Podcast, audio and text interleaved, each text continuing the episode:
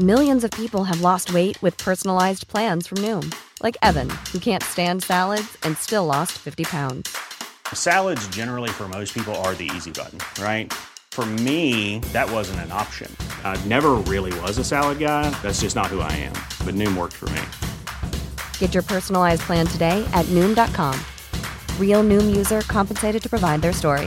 In four weeks, the typical Noom user can expect to lose one to two pounds per week. Individual results may vary. Heraldo Radio, con la H que sí suena y ahora también se escucha. Inicia. Heraldo Noticias de la tarde con Jesús Martín Mendoza. En Heraldo Radio.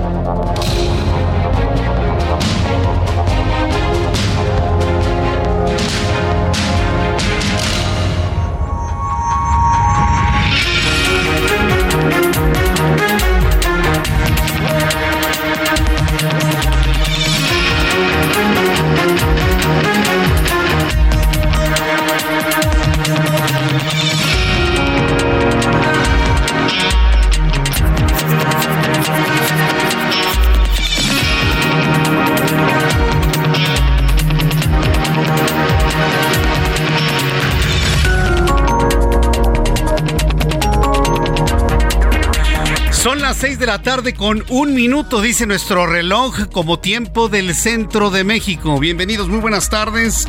Me da mucho gusto saludar a través de los micrófonos del Heraldo Radio en toda la República Mexicana. Me da un enorme gusto saludarla a esta hora de la tarde como siempre le digo, súbale el volumen a su radio.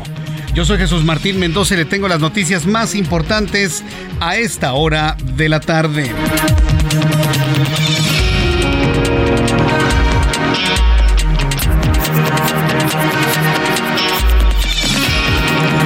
Pues en primer lugar, en esta tarde del martes 20 de junio le informo que las secretarías generales del PAN, del PRI, del PRD, los tres partidos que van en, alianza, eh, informaron que los aspirantes a la candidatura presidencial de la coalición Va por México tendrán que esperarse para participar en el proceso de selección, ya que este no se va a adelantar para cumplir con la ley electoral, es decir, con objeto de cumplir la ley electoral. No, no se va a adelantar bajo la, bajo la presión de Morena. Recuerde que Morena, el Movimiento de Regeneración Nacional, está en flagrante violación de la ley electoral. Que el Instituto Nacional Electoral y el Tribunal Electoral del Poder Judicial de la Federación no digan nada, esa es otra cosa. Pero de que están en flagrante violación a la ley, lo están.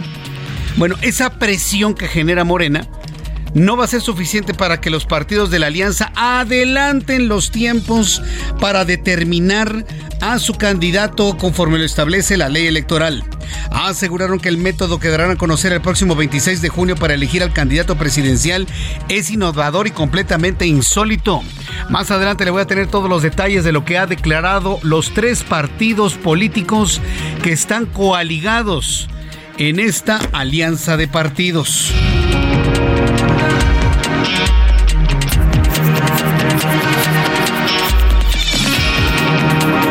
Segunda noticia del día de hoy, le informo que este 20 de junio se cumple un año del asesinato de los sacerdotes jesuitas y un guía turístico en la comunidad de Cerocagui, esto en Chihuahua, al evento que conmocionó a la región y puso de manifiesto los desafíos de seguridad que enfrenta nuestro país. Mientras tanto, le informo que el presidente de este país, el presidente mexicano, designó este martes como nuevo secretario del Trabajo y Previsión Social a Marat Bolaños Torres, amigo personal de Andrés Manuel López Beltrán, es decir, gobierno de cuates, influyentismo. Si fueran hermanos sería nepotismo. Sí, sí, sí, sí, así como es. Lo que dijo el presidente que no haría, lo está haciendo. Nombró como secretario del Trabajo un cuate de su hijo a un cuate, a un cuaderno, a un brother, a un compa del hijo. Ese es el nuevo secretario del Trabajo y Previsión Social. Que quede claro y que quede bien entendido. ¿Sí? Sobre todo para aquellos este, abyectos a López Obrador que dicen, no, que estamos mejor que nunca. Ah, bueno, pues este presidente está haciendo lo mismo que dijo que no iba a hacer. Nombra como secretario del Trabajo a un cuate de su hijo. A un cuate. Sin ninguna experiencia en el servicio público, sin ninguna experiencia en la Secretaría del Trabajo y Previsión Social, absolutamente nada. Un individuo que nada más va a estar para tomar recados y ejecutar lo que le ordene el presidente de la República. Este joven sustituye a Luisa María Alcalde, quien a su vez fue nombrada como secretaria de Gobernación. La periodista veracruzana Claudia Guerrero denunció haber, haber sido citada por la Fiscalía General del Estado de Veracruz en calidad investigada por su trabajo periodístico, lo que calificó como persecución política por el represor Huitlagua García. Es un represor, este gobernador. Como no ha hecho nada por el Estado, ahora pues quiere brillar por ser un represor y vaya que si se esmera, ¿eh?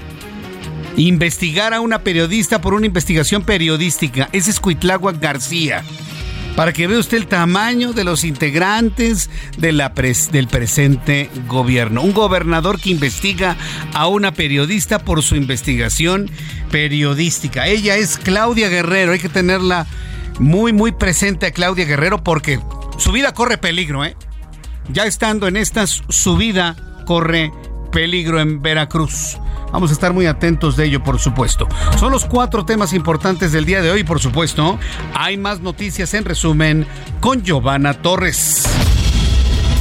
El magistrado presidente del Tribunal Electoral de Quintana Roo, Sergio Avilés de Menegui, fue secuestrado en la puerta de su domicilio en Chetumal la noche de lunes. Horas después regresó a su casa con vida, pero con signos de violencia.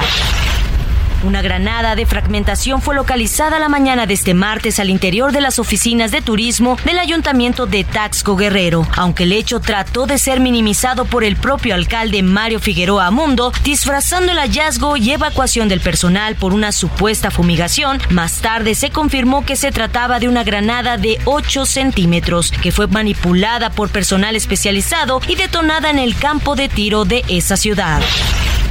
Un total de 130 personas migrantes de diferentes nacionalidades, incluidos 20 menores de edad, fueron rescatados viajando por la carretera de Sonora a bordo de cuatro autobuses que se dirigían a la frontera con los Estados Unidos.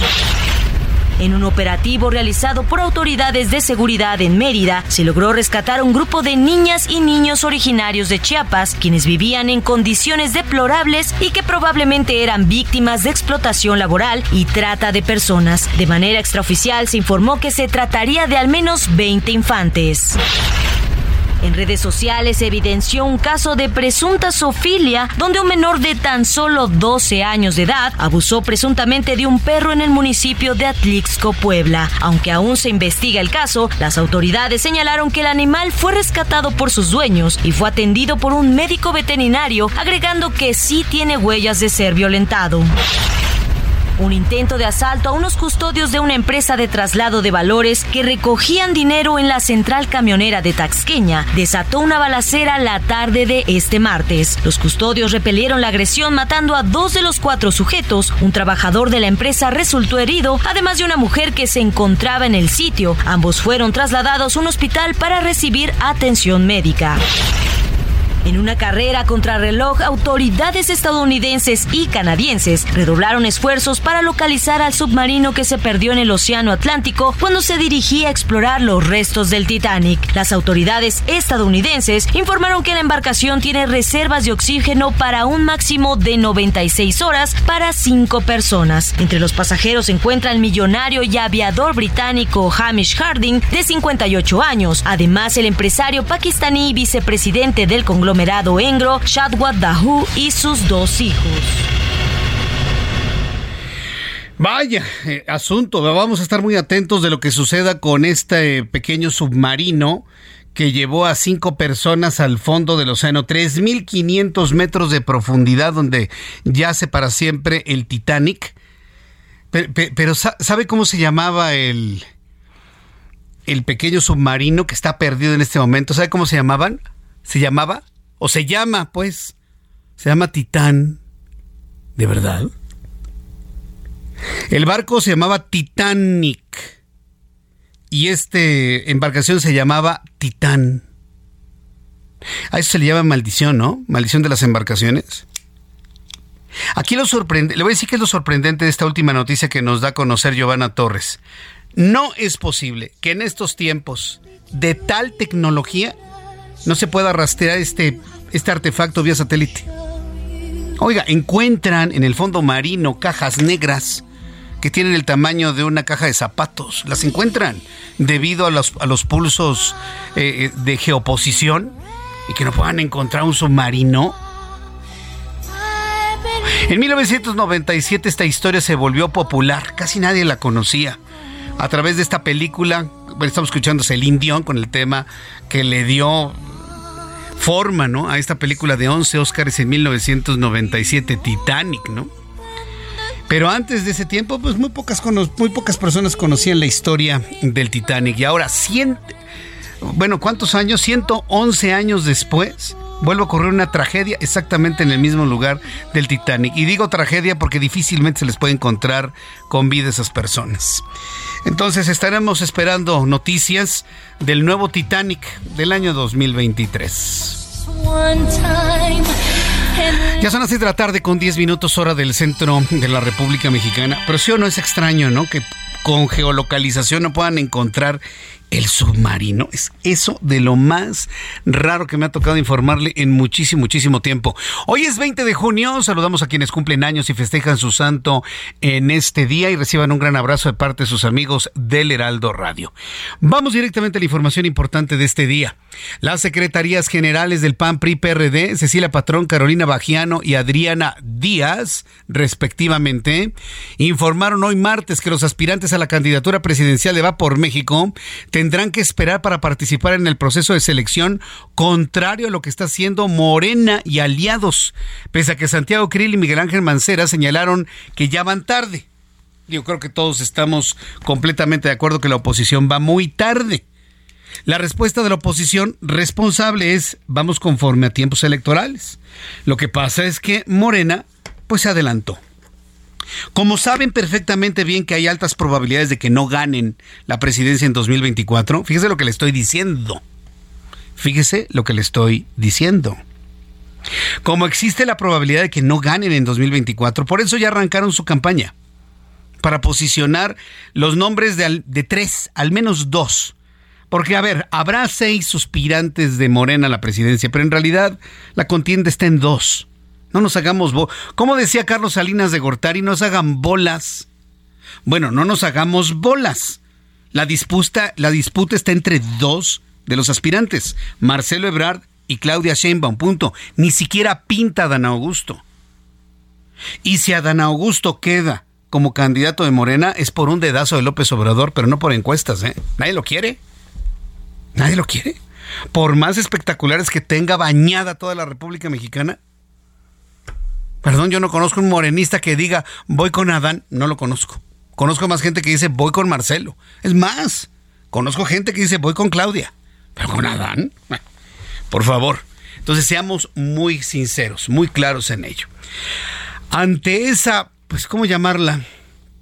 Trampa, desaseo, defensa de la 4T, como quiera llamarlo, pues sí, hay quienes tenemos la percepción que la oposición va muy, muy, muy atrasada.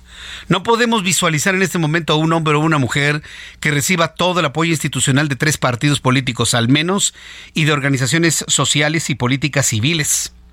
Sin embargo, bueno, pues ya quedó completamente claro que van a respetar los tiempos electorales. Y Elia Castillo, nuestra compañera reportera, nos tiene más detalles. Adelante, Elia, gusto en saludarte. ¿Cómo estás?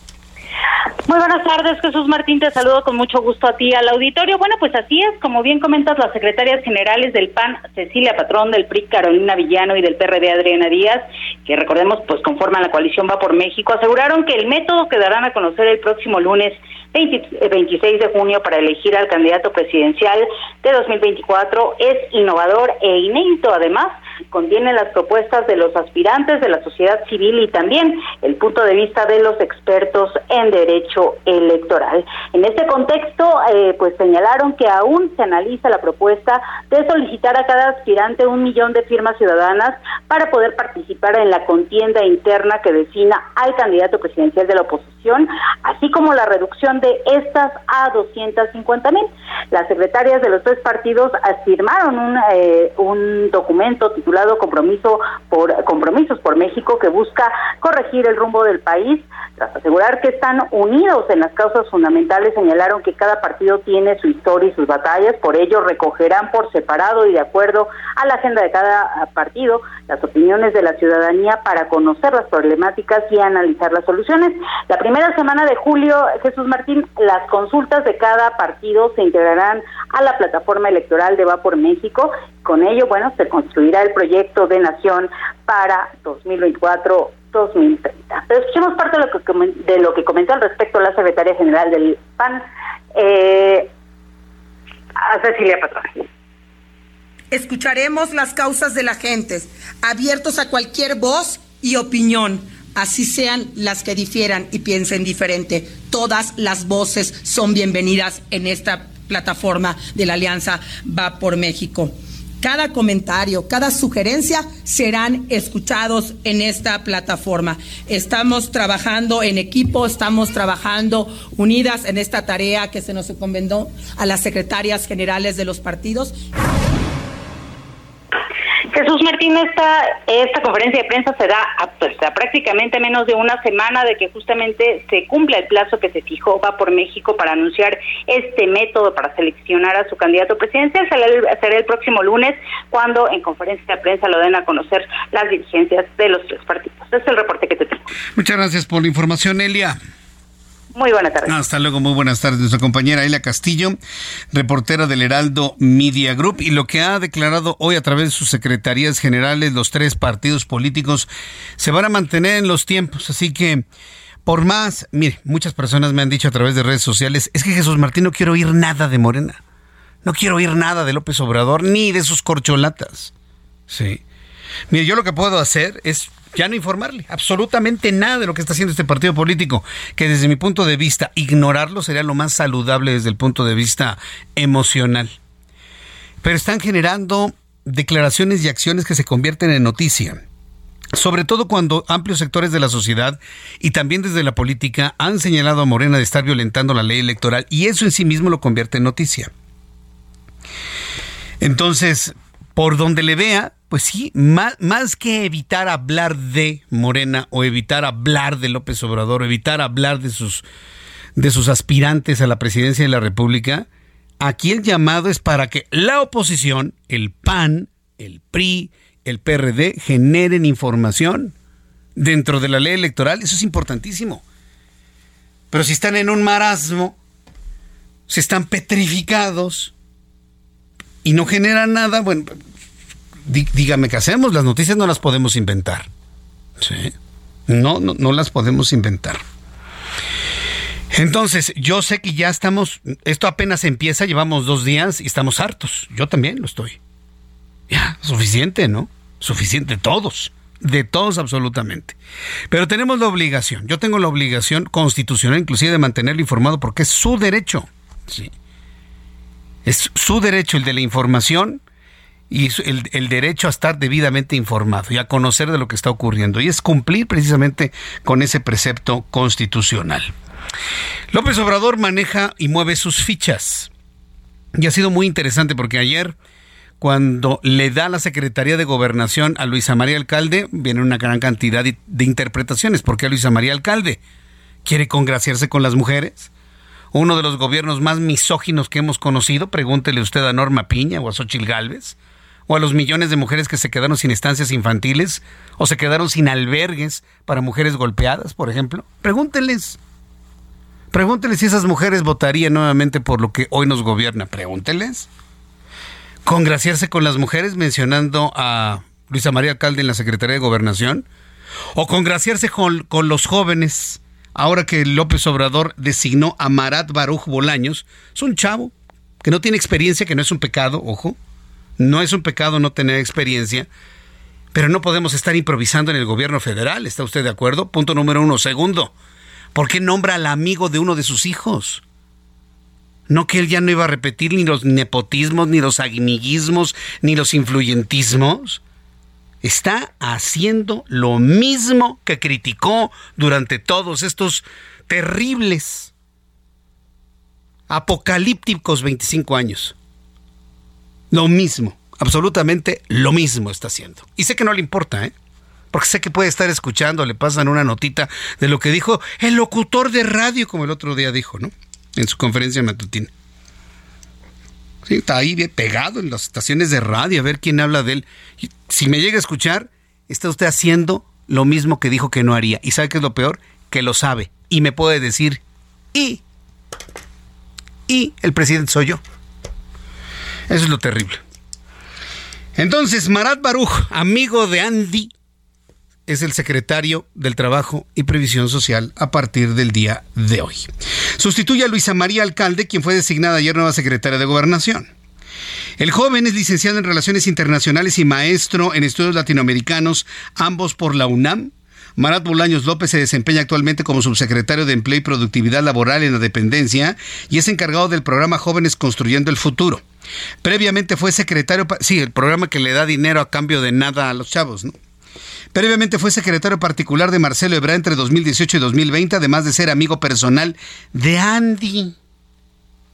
Así le dicen, ¿verdad? Del señor López Beltrán. Vamos poniéndole seriedad a las cosas, ¿no? Es amigo personal del señor López Beltrán, hijo del actual presidente mexicano. Ese fue el momento del anuncio que hizo el presidente de este país hoy por la mañana. Marat Bolaños López va a ser el próximo secretario del Trabajo. Actualmente se desempeña como subsecretario del Trabajo y él es el encargado del programa Jóvenes Construyendo el Futuro. Pues sí, ahí lo tiene usted. Y vuelvo a insistir, ¿eh? no tener experiencia no es pecado. ¿eh? ¿Cómo agarramos experiencia usted y yo en la vida laboral? ¿Cómo? Pues haciéndolo equivocándonos, obteniendo regaños, señalamientos. ¿Cómo se obtiene la experiencia? Pues trabajando y haciéndolo. Por eso le digo, mire, la falta de experiencia no es el problema. Ni que sea joven es el problema. Por el contrario, me parece que es una virtud que sea de esa manera. Lo, lo que yo cuestiono es que sea cuate del hijo. ¿Tiene buenas credenciales? Sí, sí tiene buenas credenciales. Pero es cuate del hijo. Sí. Y eso automáticamente lo pone en un conflicto de intereses, por supuesto. Pero créame que todo esto que estoy diciendo no, no, no, no lo van a entender jamás. Nunca. Y si lo entienden y no le hacen caso, pues doblemente, doblemente peor. Bueno, ya son las 6 de la tarde con 22 minutos, hora del centro de la República Mexicana. Yo espero que me envíe todos sus comentarios a través de mi cuenta de Twitter, arroba Jesús Martín MX, arroba Jesús Martín MX. Muchas gracias, Coral. Muchas gracias para Rivero Ismael. También gracias por tu comentario. Robert Rosales también. Chumik también. Muchísimas gracias. Fernando García. Dice Jesús Martín, los que defendemos el punto es porque gente como tú que ahora nos dice ingenuos, antes hacías lo mismo diciendo que hacían hospitales, refinerías, trenes, no eran 10.5 millones, solo Duarte cuando fue más de 200 millones y hacían una enorme lista. Perdón amigo, no te entendí absolutamente nada. Ah, ya, es que me está contestando un tuit que publiqué el 12 de junio cuando el gobierno de la Ciudad de México y de manera concreta la Secretaría de, Cultura reconoció que le pagaron a Rosalía y a... ¿Y a qué otro, a qué otro grupo? Ahorita le digo cuál es el otro, el otro grupo. Eh, no, los fabulosos Cadillacs.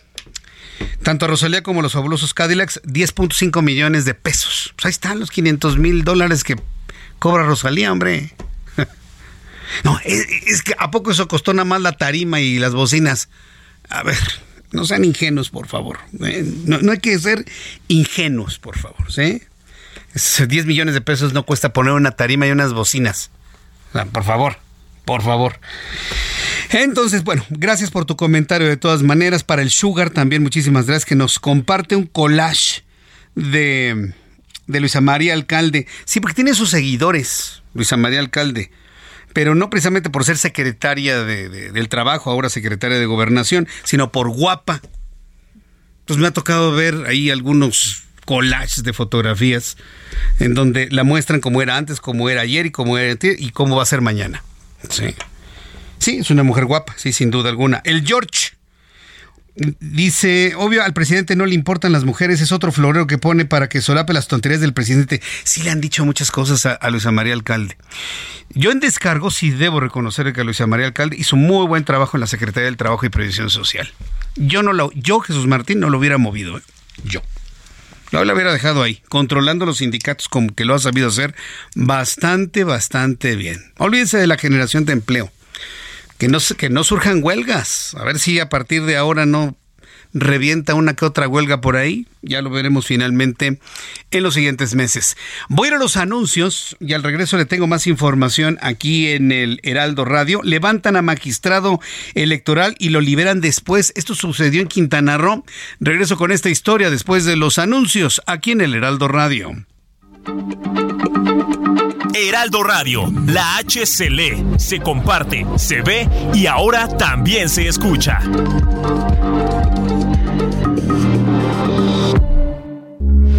Heraldo Radio, con la H que sí suena y ahora también se escucha.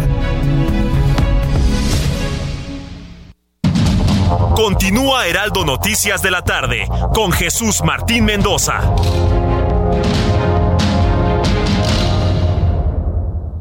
CAT promedio de 31.1% sin IVA. Vigencia del 3 al 31 de mayo. Detalles en ram.com.mx. Aprovecha el mes del trabajo RAM con las mejores promociones del año para estrenar una RAM 4000. La única pickup doble cabina que carga con más trabajo. Llévatela con tasa desde 9.75%.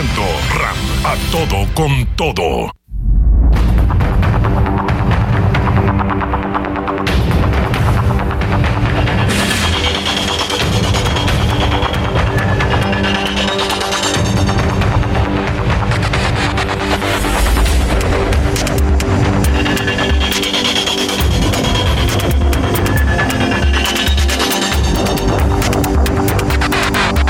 Las 6 de la tarde con 30. Las seis y media de la tarde es la hora del centro de México, tiempo del centro de México. La temperatura en este momento 29 grados en la capital del país. Vaya calor que ha estado haciendo. ¿Y sabe qué? Eh, con una escasez de hielo, 27 grados en este momento en la alcaldía Benito Juárez. y lo que es sorprendente, con escasez de hielo. ¿Ya vio usted que hay escasez de hielo? Sí, ya sé que hay algunas tiendas OXO que sí tienen hielo, pero la gran mayoría no. Y si usted va a... Hoy me tocó ir a un restaurante en donde mi hermano le pide una un vasito de hielo, ¿no? Aparte de su limonada. Y le debemos el hielo, no tenemos... ¿Cómo, ¿Cómo que no hay hielo? No, el proveedor que nos trae hielo no tiene. Y pues le dieron así la bebida más o menos así medio friona de refrigerador, pero sin hielos. ¿Cómo ve usted? Bueno, pues 27 grados la temperatura a esta hora de la tarde aquí en la capital del país. Vamos a continuar con más información. Le invito para que me escriba a través de Twitter, arroba Jesús Martín MX. La Secretaría de Seguridad Ciudadana de Quintana Roo confirmó hoy martes que fue liberado un magistrado que fue secuestrado. Que fue liberado el magistrado presidente del Tribunal Electoral de Quintana Roo, Sergio Avilés quien fue privado de su libertad poco antes de la medianoche del lunes. Vamos a escuchar a Mauricio Conde, nuestro corresponsal en Quintana Roo, quien nos tiene más detalles de este secuestro. Adelante, gusto en saludarte, Mauricio. Efectivamente, Jesús Martín, el magistrado presidente del Tribunal Electoral de Quintana Roo, Sergio Avilés de Menegui, fue privado de su libertad la madrugada de este martes cuando arribaba a su domicilio en Chetumal, capital del estado de Quintana Roo. Según la versión policial, sus familiares reportaron que no había llegado a su vivienda después de concluir con sus labores, pero al asomarse observaron el vehículo del magistrado estacionado en el exterior de la vivienda con las puertas abiertas y las luces encendidas. Revisaron los videos de vigilancia y observaron cómo un grupo de hombres armados a bordo de una camioneta se lo llevaron por la fuerza. El presidente del Tribunal Electoral de Quintana Roo fue privado de su libertad por sujetos que iban a bordo de dos vehículos y que lo seguían cuando llegaba a su vivienda. Este hecho preocupa a la Confederación Patronal de la República Mexicana en el estado por el grado de inseguridad en Chetumal con levantones y privación de la libertad como la ocurrida al presidente del TECRO. Raúl Villanueva Argüelles, presidente de la Confederación Patronal de la República Mexicana en Quintana Roo, mencionó que estos ya son hechos que preocupan en una ciudad que era tranquila. Afortunadamente el presidente del TECRO fue liberado luego de varias horas, pero quedó en evidencia el frágil sistema de seguridad que hay en la ciudad a manos de sujetos que arrebatan la tranquilidad. El magistrado actualmente convalece en un hospital a causa de un traumatismo cranoencefálico que sufrió durante su privación ilegal de la Libertad, informó Mauricio Conde Olivares para Jesús Martín Mendoza en Heraldo Radio. Muchas gracias Mauricio por la información que nos das de, desde Quintana Roo. Vamos a estar muy atentos del desenvolvimiento de la salud del magistrado secuestrado y liberado. Ah, pero estamos felices, felices y no pasa nada, ¿verdad? Este martes la Comisión Nacional del Agua, la CONAGUA, informó que la situación de las presas del sistema Cutzamala siguen agravándose a la par de la sequía actual. Y ahora el déficit de su almacenamiento creció a un 25.4%, lo que se constituye ya en el nivel más bajo registrado en 2022. Gerardo García, nuestro corresponsal en el Estado de México, nos informa. Adelante, Gerardo. Hola, ¿qué tal? Muy buenas tardes, Jesús Martín y también al auditorio. Reportar que la situación de las presas del sistema Cupsamala sigue agravándose a la par de continuar la sequía y ahora el déficit de su almacenamiento eh, creció a un 25.4%, por lo que su nivel sigue lejos de lo registrado en 2022 y contra el histórico. Este martes la Comisión Nacional del Agua, con agua, actualizó los indicadores de este sistema que mantienen también los números negativos en cuanto a lluvias. La información proporcionada arroja que el almacenamiento total es de 261.97 millones de metros cúbicos de agua, equivalente a un 33.5%, cuando la semana pasada era de 272.89 millones de metros cúbicos de agua, es decir, 34.9%. Por ello, el faltante, de acuerdo al histórico, es de 198.57 millones de metros cúbicos de agua, que dan este porcentaje de 25.4. Además, también de las eh, tres presas, la de Villa Victoria es la que tiene menor nivel de agua, es decir, un 20.3%. Le sigue el bosque con 32.2% y finalmente la de Valle de Bravo con 39.8%. Hasta aquí mi reporte desde el Estado de México. Muy buenas tardes. Muchas gracias por la información a Gerardo García desde el Estado de México. ¿Cuándo va a llover? No lo sabemos. Ahora sí, para que vea, ya se tardaron las lluvias. Ahora sí, para que vea, ya se tardaron las lluvias. Y el calor es verdaderamente inmisericordia, infame. Sobre todo para usted que me está escuchando en el auto. Ya está ahora ya abajo. Ya no tenemos 31, 32 grados que llegó la temperatura a las 3 de la tarde. Tenemos 27, pero de todas maneras hace un calor propio de costa, pero sin el mar. En otros asuntos, respaldo total expresó el presidente mexicano al gobernador de Veracruz, Cuitlagua García, ese mismo que persigue, ese mismo que presiona, ese mismo que, que aterroriza a sus detractores. Están cortados por la misma tijera. Y como sabe López Obrador que Cuitláhuac va siguiendo los pasos del propio López Obrador, pues lo protege como si fuera un hijo, un entenado.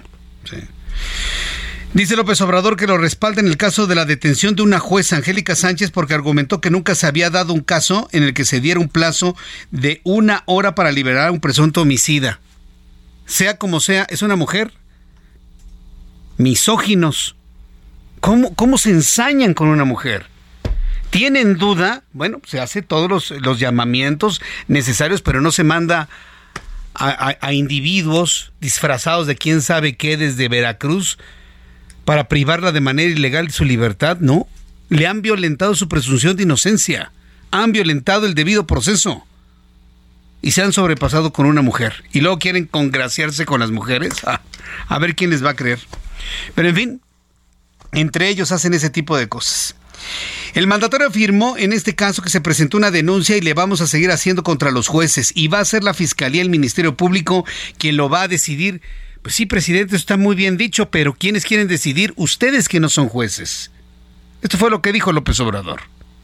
Lamentablemente muchos jueces, no todos, pero sí una considerable mayoría, y también magistrados y ministros, no actúan con rectitud y con honestidad. Esta juez ordena que se libere a un presunto homicida. Ya eso muestra que no es transparente el proceso legal. Entonces, en este caso, pues se presentó una denuncia y lo vamos a seguir haciendo contra los jueces. Y eh, va a ser la Fiscalía, el Ministerio Público el que va a decidir. ¿Respaldaría la postura del gobernador Cuitlahua? Sí, claro que sí, la, la respaldo.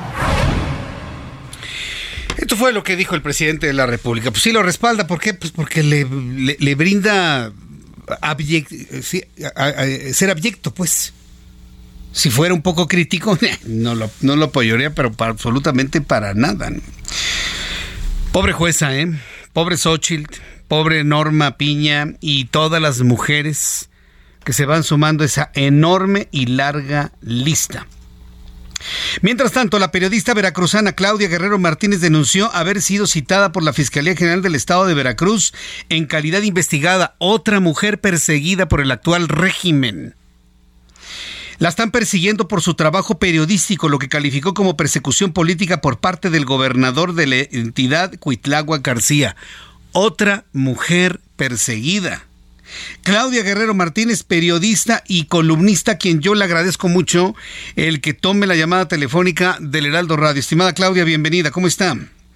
Muchísimas, muchísimas gracias, gracias por su espacio, por, por considerar aquí lo que está pasando en Veracruz y también por darme este espacio en su, su programa tan, tan escuchado y también gracias al Heraldo que también nos está haciendo este espacio en el que desgraciadamente aquí en Veracruz pues se está violentando los derechos de la libertad de expresión y también un gobernador represor.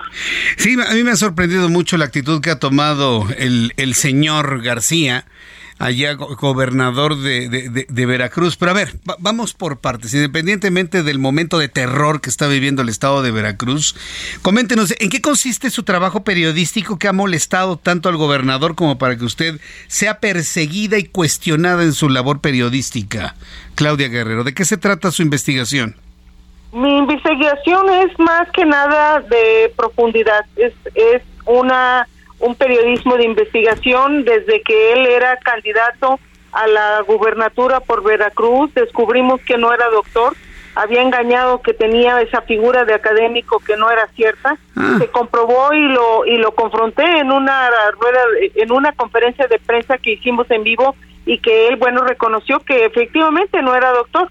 Después empezamos a encontrar ya en su gobierno anomalías, deficiencias la gente empezó a denunciar todos estos actos de corrupción en los que involucraban a su exsecretario de Seguridad Pública con este policía Archie, que fue donde fuimos las primeras que sacamos este tema de este policía desaparecido y que finalmente se concretó la renuncia del ex secretario Hugo Gutiérrez Maldonado. A, ver, aquí quiero hacer una pausa aquí para el público que nos está escuchando en Veracruz. Resulta que entonces el gobernador de Veracruz, Cuitlagua García, no es doctor, entonces inventó su doctorado, lo plagió que parece, o lo, lo plagió, se lo robó, parece que es el estilito, el modito de estos tiempos, o obtuvo un título hecho en la Plaza de Santo Domingo. ¿Cómo, es que se ostenta de doctor y no lo es? ¿Cómo, Bueno, pues resulta que él hizo una estancia doctoral de tres meses en Inglaterra. Y él se ostentó con eso, se ostentó como doctor. Nadie se preocupó para poder estar investigando si realmente tenía ese título profesional. Le digo porque yo tengo un doctorado en ciencias políticas y entonces empezamos a investigar y descubrimos que mentía el gobernador, en ese entonces candidato a la gubernatura por el estado de Veracruz. ¿No se siente que por estar tres meses ya era doctor? No, no bueno.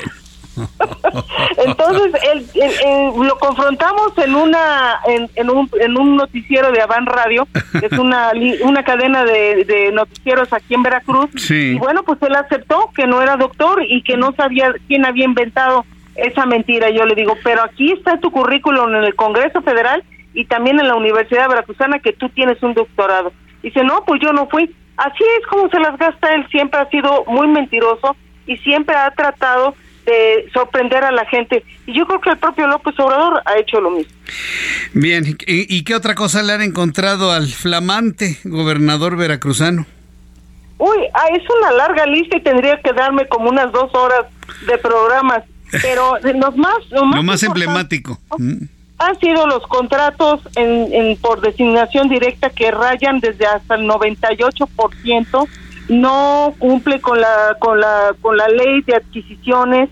También se han encontrado eh, bodegas con medicamentos ya caducados. Y esto bueno pues conllevó también a la renuncia del secretario de, salud. Y después eh, empezamos a, a investigar sobre el asesinato de el diputado local Juan Carlos Molina Palacios eh, y él bueno pues eh, eh, también involucraron a Itiel Palacios en este tema en el que había muchas deficiencias en este en esta investigación Pero además, el que la misma juez empezó a encontrar, Angélica Sánchez, hoy detenida ya por segunda vez, empezó a encontrar deficiencias y también la mala praxis en la conformación de la carpeta de investigación. Mm. De esto hay muchas cosas que se pueden platicar del gobierno de Cuitlao García que ha molestado al gobernador, en el que hemos estado con pruebas eh, advirtiendo de lo que está puede pasar si no se atiende eso, porque instancias como el Orfis han encontrado eh, desvíos de recursos y también pues quebrantos financieros en la mayoría de las secretarías en las que Cuiclavo García dice que va a resolver y no ha no ha podido resolver desde el mil- desde el 2019 que se han encontrado quebrantos. Entonces yo creo que este gobernador a cinco años ya de gobierno pues ya tiene muchos problemas financieros, también administrativos y también una inseguridad galopante que se muestra aquí en el estado de Veracruz, en el que no se le tocan a grupos delincuenciales ni tampoco, bueno, pues se, se trata de combatir la inseguridad aquí en el estado de Veracruz.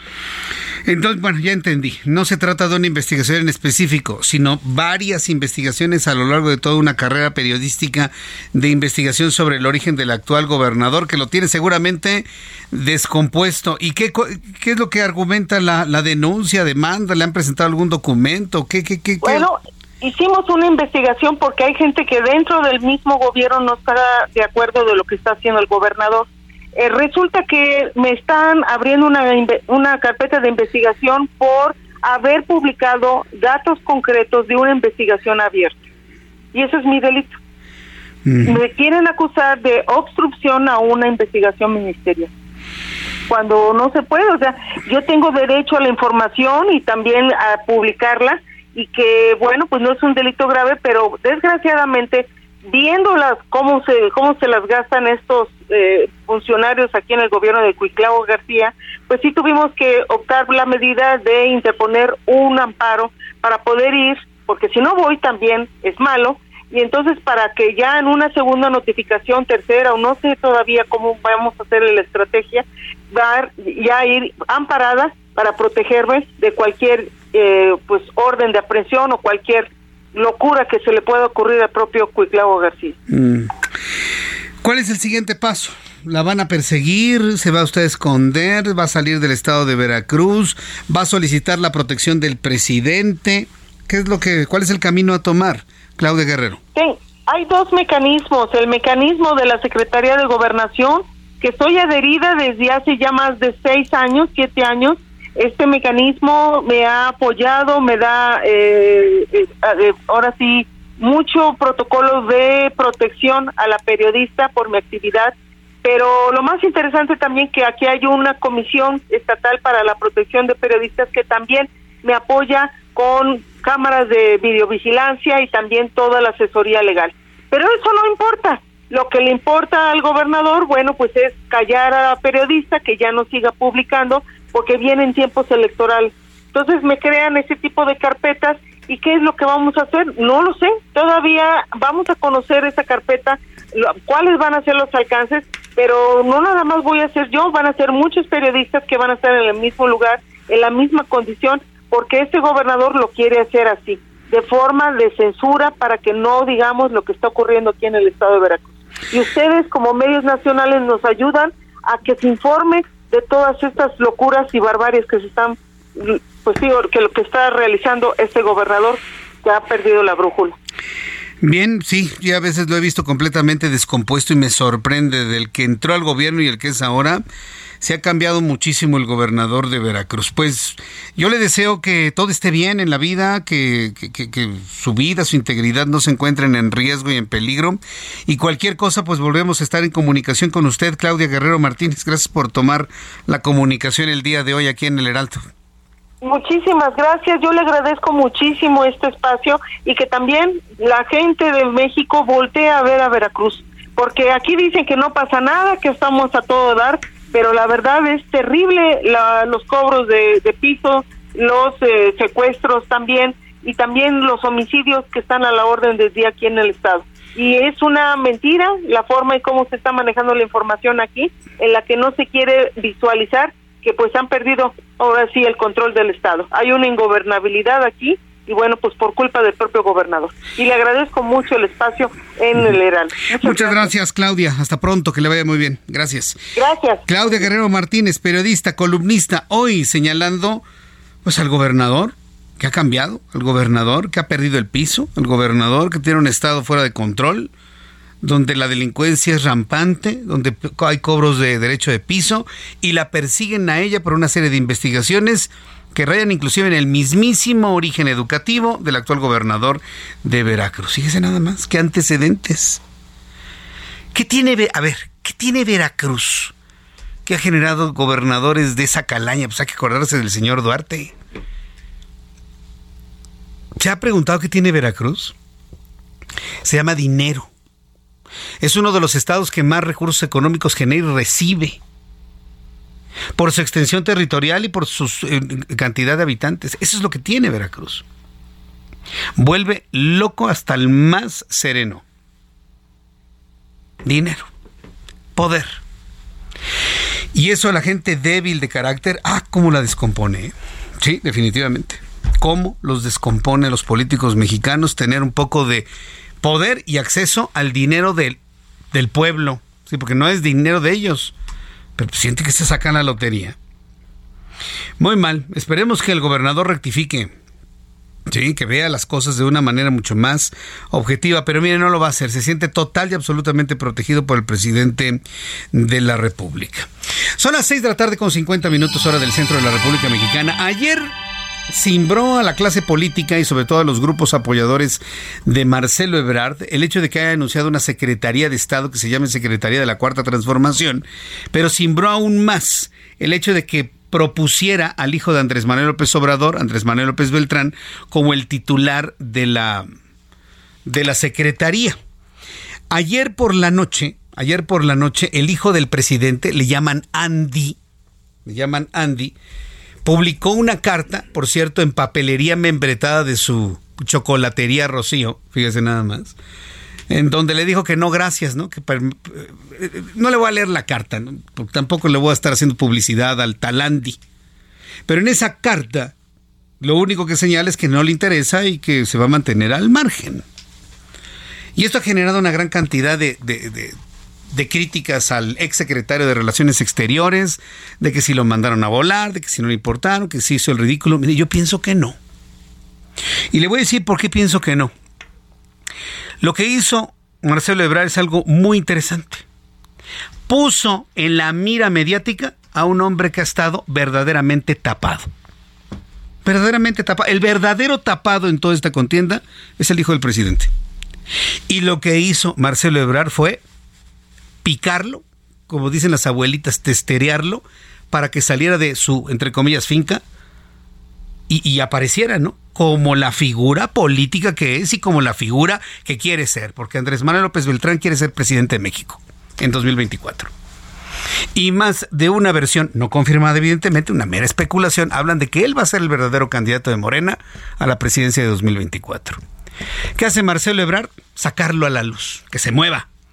Y eso yo creo que es el valor que tuvo lo que hizo ayer Marcelo Ebrard, más allá de las críticas que ahora se pueda llevar, ¿no? Luego de que Marcelo Ebrard anunció que en el caso de ser presidente de México crearía la Secretaría de la Cuarta Transformación para, la, para la cual designaría a Andrés Manuel López Beltrán, hijo del presidente, este mismo rechazó la invitación del exsecretario de Relaciones Exteriores al señalar que es fiel a su compromiso familiar de no intervenir o participar en la política. Pretextos. Hasta creen. Por su parte, el presidente mexicano evitó pronunciarse sobre la invitación a su hijo y prometió que ni él ni su familia van a intervenir en la elección del candidato presidencial de Morena, aunque él mismo ha definido el método de sus estatutos partidistas al afirmar que no tiene favoritos ni hombres ni mujeres. Esto fue lo que dijo el presidente mexicano hoy por la mañana. Pero no quiero opinar sobre el proceso. Además, ya lo he dicho muchas veces, estamos eh, iniciando una etapa nueva, sin tapados, sin destapes sin dedazo, sin acarreos, sin, ¿cómo le llaman?, cargada y eh, no eh, tenemos favoritos. ¿No tienen favoritos? y sí tiene una favorita.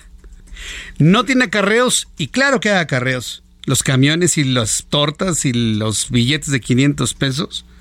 Que no tienen tapados. Si tienen un tapado, su hijo es un tapado. Andrés Manuel López Beltrán. Entonces, todo lo que dice López Obrador que es no, es sí. Y todo lo que dice que sí, es no, fíjese. Escuchó toda la lista de lo que dice que no hay y sí lo hay. Que, que, que no hay cargadas. ¿Cómo no va a haber cargadas, por el amor de Dios? Que no hay acarreos. Lo hemos visto los camiones que llegan. ¿A qué va? No sé, me dijeron que viniera, pero me van a dar una lana y el desayuno. Abundan los trabajos periodísticos que dan cuenta de esos acarreos. Y de los tapados. Vuelvo a insistir, el valor de lo que hizo eh, Marcelo Ebrard es destapar al tapado. Son las 6 de la tarde con 54 minutos hora del centro de la República Mexicana y, hoy se le vio feliz a Marcelo Ebrard, andaba ahí en Teotihuacán en el día más feliz del año. Después de los anuncios le voy a platicar lo que hicieron algunos de los candidatos y sobre todo ese paseíto que se dio por Teotihuacán y andaban bien tranquilos ¿eh? y parece que las encuestas no se movieron de manera negativa. Regresaré con eso después de los mensajes aquí en el Heraldo Radio. Escucha las noticias de la tarde con Jesús Martín Mendoza. Regresamos.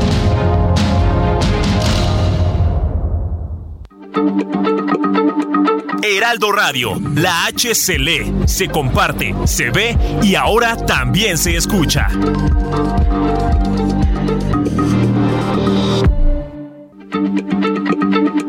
Heraldo Radio, la H se lee, se comparte, se ve y ahora también se escucha.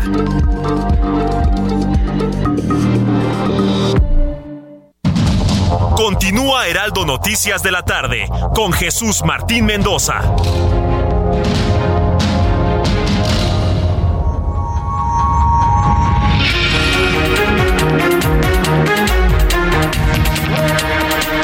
7 en punto, las 19 horas en punto hora del centro de la República Mexicana. Acabamos de pasar el Día del Padre, ¿sí? Y seguramente hubo una gran comida en casa, o a lo mejor no, no grano abundante, pero sí normalmente cuando hacemos alguna fiesta, pues nos decantamos por los carbohidratos que si le entramos al vinito, que si compramos uno o dos pasteles, que si le entramos al tamalito, que si le entramos a la pasta, al arroz, a manera de paella, es decir, cuando tenemos una reunión en casa, nos preferimos siempre lo que es el placer que genera en el gusto de todos nosotros, pues el consumir carbohidratos. Y, me detengo en esto porque hay una gran cantidad de mexicanos que en este momento pueden desarrollar una resistencia a la insulina. Y cuando la resistencia a la insulina aparece, se pueden presentar los primeros cuadros de diabetes. El problema es que usted no lo va a saber en los primeros momentos de la diabetes, cuando sus niveles de glucosa superan los 95, eh, los 95 puntos, y que se mantienen 95, 100, 110, 120, 100, 120, 125, después de varias horas de haber comido, eso puede prender las alertas de cualquier médico que lo detecte, pero no le van a dar ninguna sintomatología, ninguna. Y es precisamente ahí en donde, si usted es una persona que consume carbohidratos, que no se cuida, que no hace ejercicio, que tiene antecedentes familiares de personas con diabetes, valdría la pena que se vaya a hacer un chequeo, que se vaya a medir su glucosa, que vaya con especialistas que le puedan decir si lo tiene, no lo tiene, está empezando, está en el límite superior. En fin, es importantísima la información.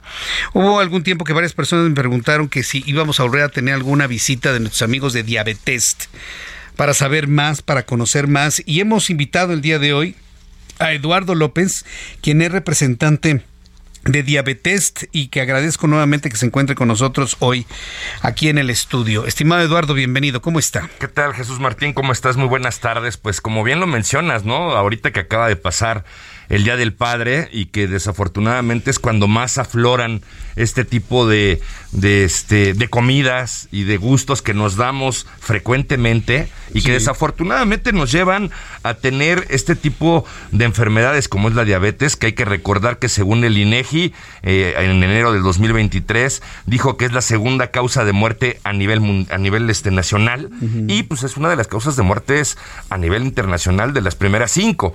Entonces, si a eso le sumamos que nosotros como mexicanos, nuestra manera de comer, nuestros hábitos de, de, consumo de alimentos, el alto gusto por las bebidas azucaradas, carbonatadas, los refrescos, etcétera, etcétera, pues desafortunadamente vamos a caer en este tipo de enfermedades en donde hoy en día es bien complicado encontrar una atención médica que realmente nos dé lo que necesitamos. Y fíjate que por eso existe Diabetes. ¿Por qué? Porque vamos a encontrar un equipo multidisciplinario de especialistas en diabetes que nos van a ayudar, punto número uno, a saber si tengo diabetes o no. Ese es el primer paso. Punto número dos, ya que sé que la tengo, es con cuánto, cuánto tengo de glucosa en sangre. Hay gente que nos ha llegado a la clínica con 480, 490 ¿Tanto? de azúcar. Yo mencionaba 120, 125, está arriba del límite, ¿no? No, no, 480, imagínate. 480. Y caminando y llegan normal y no se sienten mal. No puede ser. Y los em, empiezas a platicar con ellos, te das cuenta del tema de la alimentación, te das cuenta que es un tema hereditario, porque el papá, la mamá, el abuelito, la abuelita, el bisabuelito, todos tienen diabetes, todos han tenido diabetes y desafortunadamente por eso murieron, pero porque no tuvieron un buen control de la diabetes. Hay, hay que recordar algo muy importante. Si nosotros controlamos nuestros niveles de glucosa con una buena alimentación, con el acompañamiento de un buen especialista, con una muy buena atención médica que nos va a ayudar tanto en lo emocional para poder aceptar que tengo la enfermedad, dos, con un muy buen tratamiento, tres, con el seguimiento de médicos especialistas. Y cuatro, ver que puedo seguir comiendo de todo sin ningún problema, pero con, con medida, vamos a tener los casos que tenemos en diabetes que te platicaba que llegan con 460, 480 de glucosa. Y después de un mes les vuelves a hacer las pruebas y traen 120, 130 y te dicen, oye, sí es cierto, es que sí me sentía mal, lo que pasa es que ya me estaba acostumbrando a los síntomas de, la, diabetes, ¿no? A ese cansancio, a esa sed, a esa hambre desmedida, etcétera, etcétera. Y desafortunadamente te dice la gente, oye, yo, yo eh, eh, llegué a la institución de salud, y pues me dieron cita para estudios en seis meses. O no hay especialistas. O me mandaron con un médico general. Y, o, tengo tratamiento desde hace seis meses en donde no le mueve nada al tratamiento. No tengo ni cifras de glucosa actualizada y pues sigo con el problema. Entonces, fíjate que Diabetes es una clínica que se encuentra en Polanco, una cuadra del metro Polanco, mm. en donde vas a encontrar diferentes planes mensuales, bimestrales, trimestrales, en donde vas a encontrar todo este acompañamiento médico para que tengas un buen control de tu diabetes con resultados excepcionales.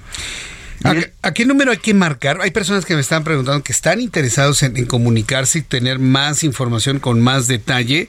Eh, ¿A qué número tiene que comunicarse el público? Mira, la gente tiene que marcar en este preciso momento al 5513 28 79 69. Te repito el número 55 13 28 79 69. ¿Llamada y algo bien importante. No, no, no. Ah, ya, Te atiende el robot el ejecutivo de call center te va a regresar la llamada y te va a dar una consulta de valoración completamente gratis para que vivas la experiencia de lo que te estamos platicando y puedas seleccionar el, el plan que mejor te quede para de acuerdo a tu bolsillo y en donde vas a asegurar una óptima atención médica, bajar tus niveles de glucosa en el primer mes y darte cuenta que tener diabetes no es algo malo.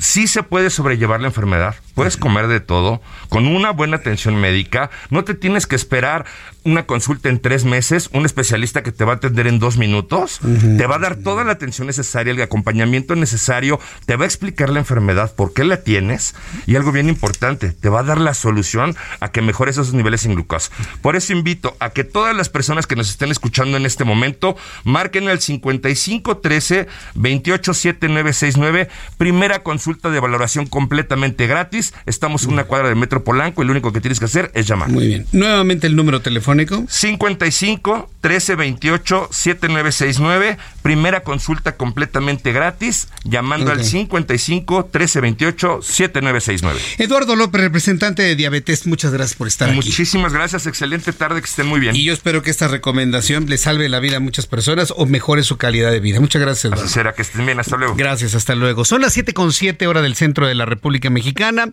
Le presento un resumen con las noticias más importantes en el Heraldo Radio.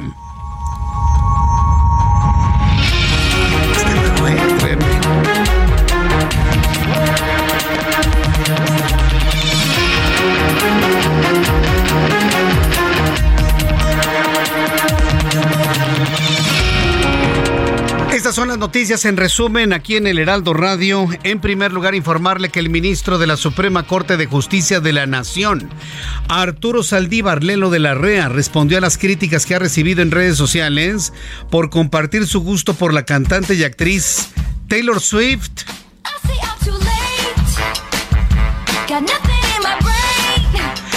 Y, y es que el ministro ya pues no, deja de hablar de Taylor Swift, emocionadísima que va a venir a México, de quien incluso ha compartido contenido en sus cuentas.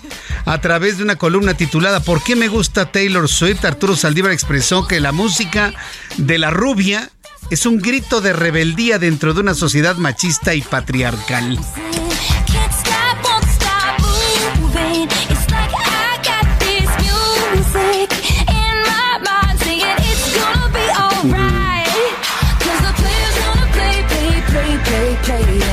Cosa estoy seguro. Que cuando, Arturo, cuando Arturo Saldívar ya no quiera ser ministro de la Suprema Corte de Justicia de la Nación, va a ser un hitazo como influencer de TikTok. Tiene eso ya garantizado el resto de su vida, por lo pronto. Canta bien Taylor Swift, pero me gustaba más su época de música country, ¿sabías? Cuando empezaba. Eso me gusta más. Bueno, primera noticia de este resumen a esta hora de la tarde. Bueno, segunda noticia en nuestro resumen de esta tarde, informarle que en entrevista con el Heraldo Radio, la periodista y columnista veracruzana Claudia Guerrero Martínez, oiga, qué entrevista, ¿eh? Tronante y seguramente cimbró al estado de Veracruz. Bueno, Claudia Guerrero Martínez reiteró que en Veracruz se está violentando la libertad de expresión y acusó directamente al gobernador Cuitlagua García que la quiere reprimir por una investigación hecha cuando era candidato a gobernador estatal en la que se ostentó como doctor Cuitlagua García sin serlo lo que se suma a casos de corrupción en su círculo cercano y el asesinato de un diputado local. Es la voz de Claudia Guerrero. Desgraciadamente aquí en Veracruz pues se está violentando los derechos de la libertad de expresión y también un gobernador represor y que él bueno reconoció que efectivamente no era doctor. Después empezamos a encontrar ya en su gobierno anomalías, deficiencias, la gente empezó a denunciar todos estos actos de corrupción, entonces me crean ese tipo de carpetas porque aquí dicen que no pasa nada, que estamos a todo dar, pero la verdad es terrible los cobros de, de piso, los eh, secuestros también y también los homicidios que están a la orden del día aquí en el estado violencia desatada en Veracruz, denuncia la periodista Claudia Guerrero. También informo que en redes sociales circula el video del momento en el que se desata una balacera en la terminal de autobuses del sur, esto en Tasqueña y Tlalpan. El secretario de Seguridad, Omar García Harfuch, confirmó a través de Twitter que se trató de un intento de asalto a personal de traslado de valores. Los custodios repelieron la agresión, dos probables responsables perdieron la vida. Esto es aparte del audio de los videos que circulan en redes sociales.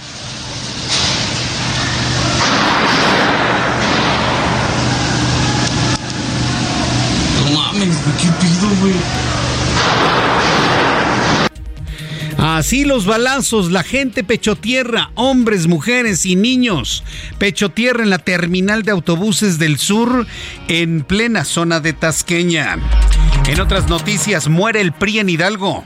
Los ocho integrantes de la bancada del PRI en el Congreso del Estado de Hidalgo, entre ellos el dirigente estatal Julio Manuel Valera, anunciaron su renuncia al partido para conformar el nuevo grupo plural independiente, lo que fue minimizado por la Secretaría General del Tricolor, Carolina Bagiano. Habla el diputado hidalguense Julio Valera en medio de lo que ha sido ya la muerte del PRI en el Estado de Hidalgo. Hicimos público que no compartimos la visión de futuro y mucho menos las formas con las que hoy se maneja nuestro partido a nivel nacional. Por ello, anunciamos las diputadas Citlali Jaramillo Ramírez, Erika Rodríguez Hernández, Marcia Torres González, Michelle Calderón Ramírez, y Rocío Sosa Jiménez, y los diputados Alejandro Enciso Arellano, Juan de Dios Pontigo Loyola y el de la voz Julio Valera Piedras, hemos decidido conformar el Grupo Parlamentario Plural e Independiente y el PRI se quedó sin legisladores. Se acabó el PRI en el legislativo del estado de Hidalgo.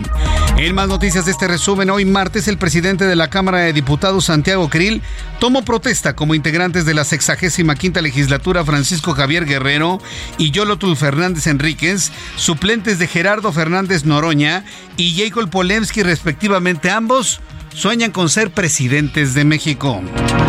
La Oficina de Aduanas y Protección Fronteriza de los Estados Unidos dio a conocer que en mayo fueron detenidos 169.244 migrantes en su frontera con México, lo que representa una reducción del 25% con respecto al mismo mes de 2022, cuando se registraron poco más de 234.000 detenciones. Grupos civiles y pro inmigrantes pidieron al presidente de los Estados Unidos, Joe Biden, a implementar con urgencia una nueva designación del estatus de protección temporal que proteja a ciudadanos nicaragüenses quienes huyen de la pobreza y la represión de la dictadura de Daniel Ortega. La policía de Perú detuvo este martes a la ex primera ministra del país, Inca Betsy Chávez, quien es investigada por su presunta participación en el fallido autogolpe del Estado del expresidente, expresidente y hoy convicto, encerrado, encarcelado, Pedro Castillo. Ocurrido el 7 de diciembre de 2022 y que lo mantiene, como lo digo, encerrado, entambado, encarcelado por el delito de golpe de Estado en su propio país.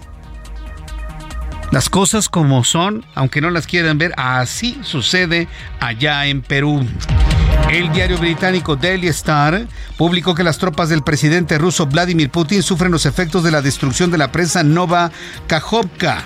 Esto en Ucrania y ahora experimentan los estragos del brote de virus de cólera, el cual es el responsable de que incluso algunos de los soldados rusos hayan perdido la vida por enfermar tras eh, consumir agua contaminada. Son las noticias en resumen. Le invito para que siga con nosotros. Le saluda Jesús Martín Mendoza.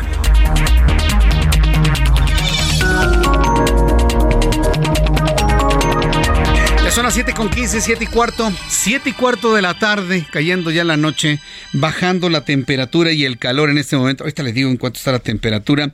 Al menos en esta zona donde estamos transmitiendo, 26 grados acá por el sur de la capital de la República, 26 grados a esta hora de la tarde. Qué calor, ¿eh? Deberíamos estar en unos 17, 16, pero no, estamos en 26 a esta hora de la tarde. Vamos con nuestros compañeros reporteros urbanos, que por cierto les agradezco doblemente el trabajo.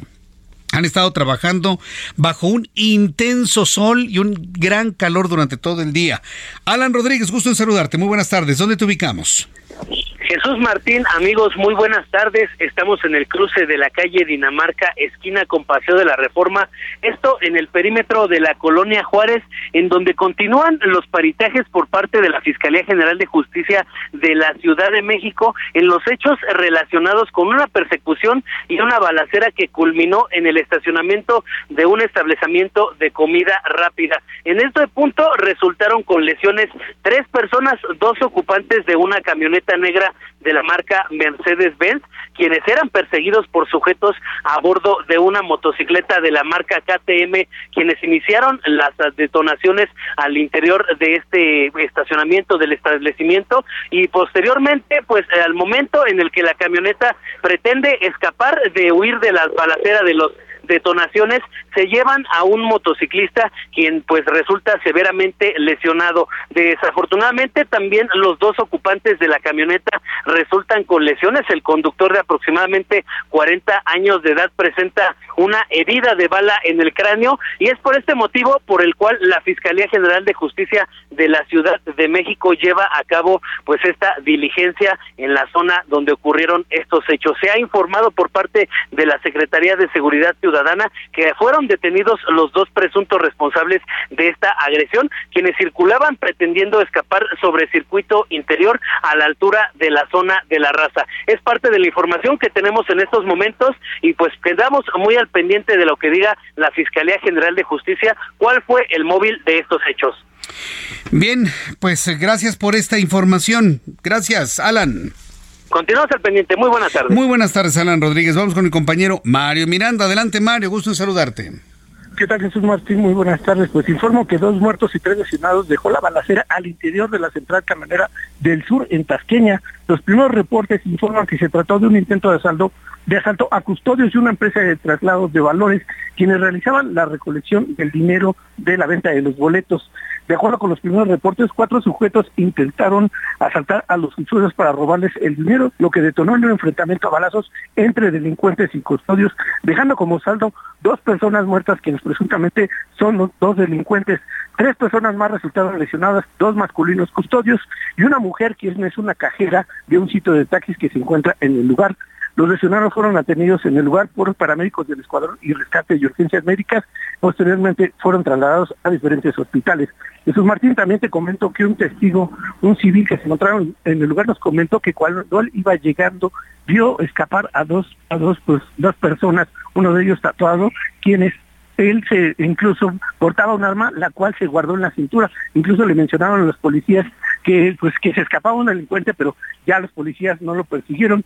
También que al lugar pues arribaron ya personal de la policía quienes custodiaron y resguardaron el lugar, también desalojaron a la gran parte de personas, ya que a la hora que fue casi a las 2 de la tarde estaba totalmente llena la central camionera y la gente empezó a correr mucha gente se tiró al piso, se resguardaron donde podían detrás de un muro. Jesús Martín, y esto pues estuvo muy fuerte para todas las personas que se encontraron ahí, que realizaban la compra de boletos para salir de la ciudad. Ya al lugar, posteriormente arribó personal de la Fiscalía General de Justicia, quien realizó el peritaje para posteriormente realizar el levantamiento de los cuerpos Jesús Martín. También informarte por último que fueron suspendidas por más de dos horas las corridas y esto afectó pues bastante a las personas que intentaban salir de viaje, ya que como se suspendieron las de la venta de boletos, esto ocasionó un caos para todas las personas que deseaban salir de la ciudad Jesús Martín. Qué barbaridad, qué, qué, qué, infierno fue la terminal de autobuses el día de hoy. Bueno, gracias por la información, Mario. Sí, Jesús Martín, buenas tardes. Por cierto, felicidades por esa cobertura, ¿eh? estabas en el momento de la noticia cuando nos transmitiste en televisión. Gracias, gracias por ello, Mario, muchas gracias.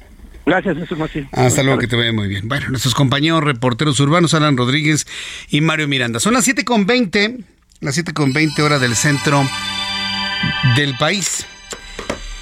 Fíjese que el presidente de la República hoy dice, López Obrador, que hay que levantarse más temprano, ¿no? Si no queremos estar expuestos al calor. Yo nomás le quiero recordar al presidente que ya lo hacíamos con el horario de verano. Sí, señor. Recomienda que nos levantemos más temprano para no estar expuestos al calor. Ya lo hacíamos con el horario de verano. ¿Mm? Nada más le recuerdo eso, presidente. ¿eh? Así que no esté recomendando algo que ya hacíamos desde hace muchos, muchos años. Mucho de lo que dice el presidente de la República son argumentaciones de una forma de ser populista.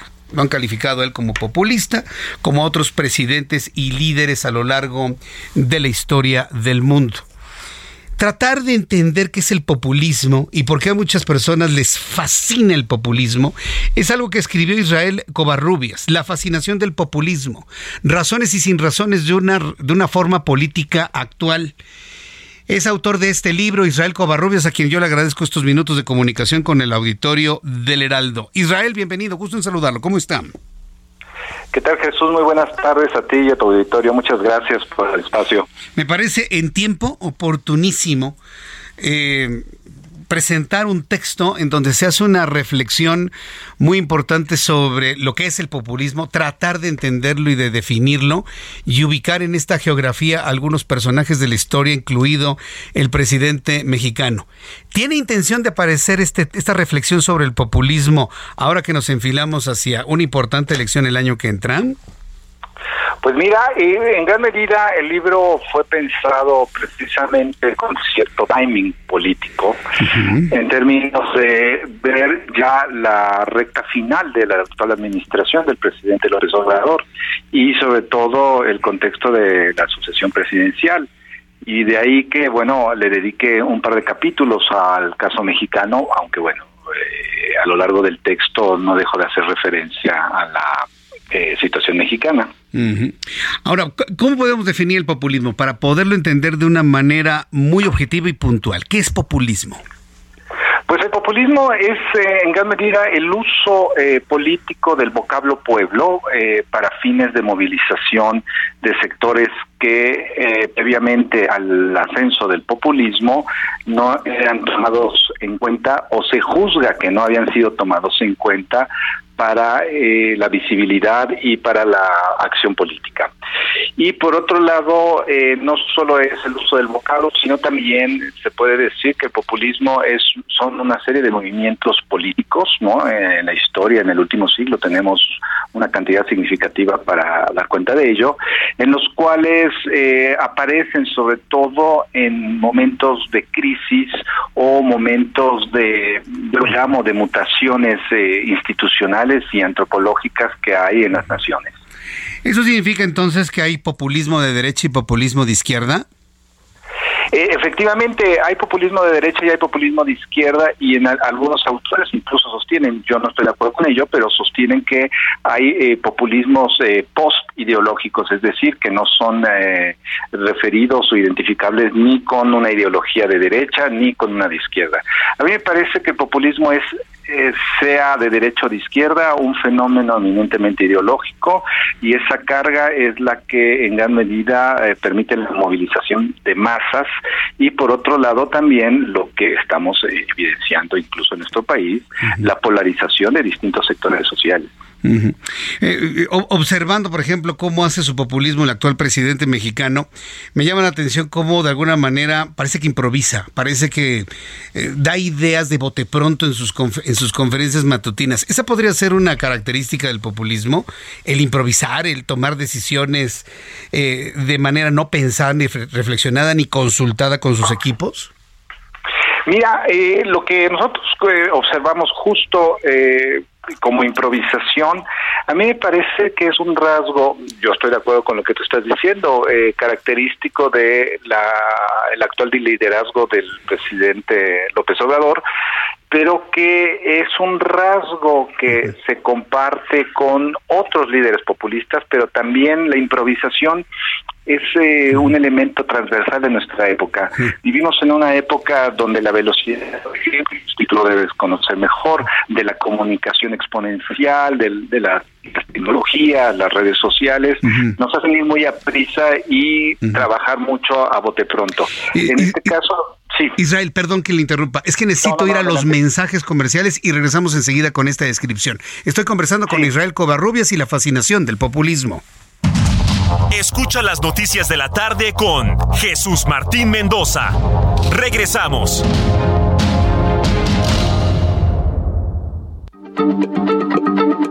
Heraldo Radio, la H se lee, se comparte, se ve y ahora también se escucha.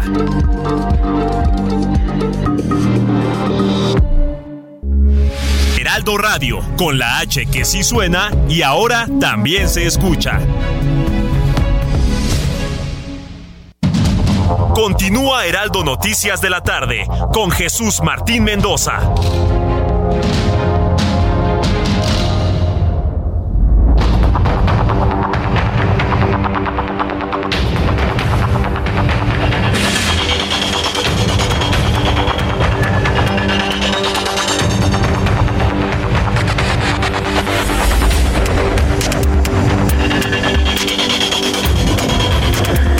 Son las 7.31, las 7.31 hora del centro de la República Mexicana. Continuamos conversando con Israel Covarrubias, la fascinación del populismo. Él es el autor de este texto, Razones y sin razones de una forma política actual.